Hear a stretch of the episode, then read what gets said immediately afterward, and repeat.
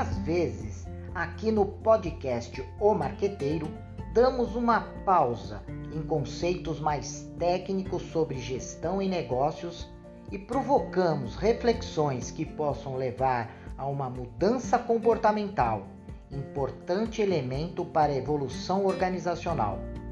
Neste podcast, vamos refletir sobre a preguiça e a prosperidade.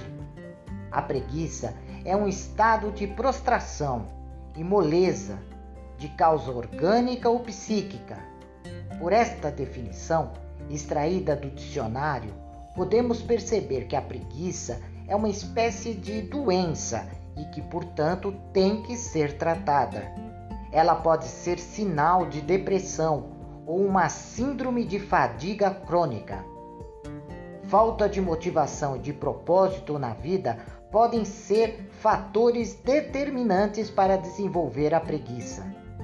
Para fugir da preguiça, é importante ter uma rotina de exercícios, uma boa alimentação que tenha propósitos e objetivos, principalmente fuja de relacionamentos tóxicos. Sim, a preguiça é contagiante. Se a preguiça começa a dar sinais que está invadindo a sua vida, se ligue a pessoas que tenham bom ânimo, se engaje em projetos e faça exercícios. Percebe-se que se combate a preguiça tendo pensamento próspero, portanto, prosperidade e preguiça não caminham juntos. Até o próximo podcast.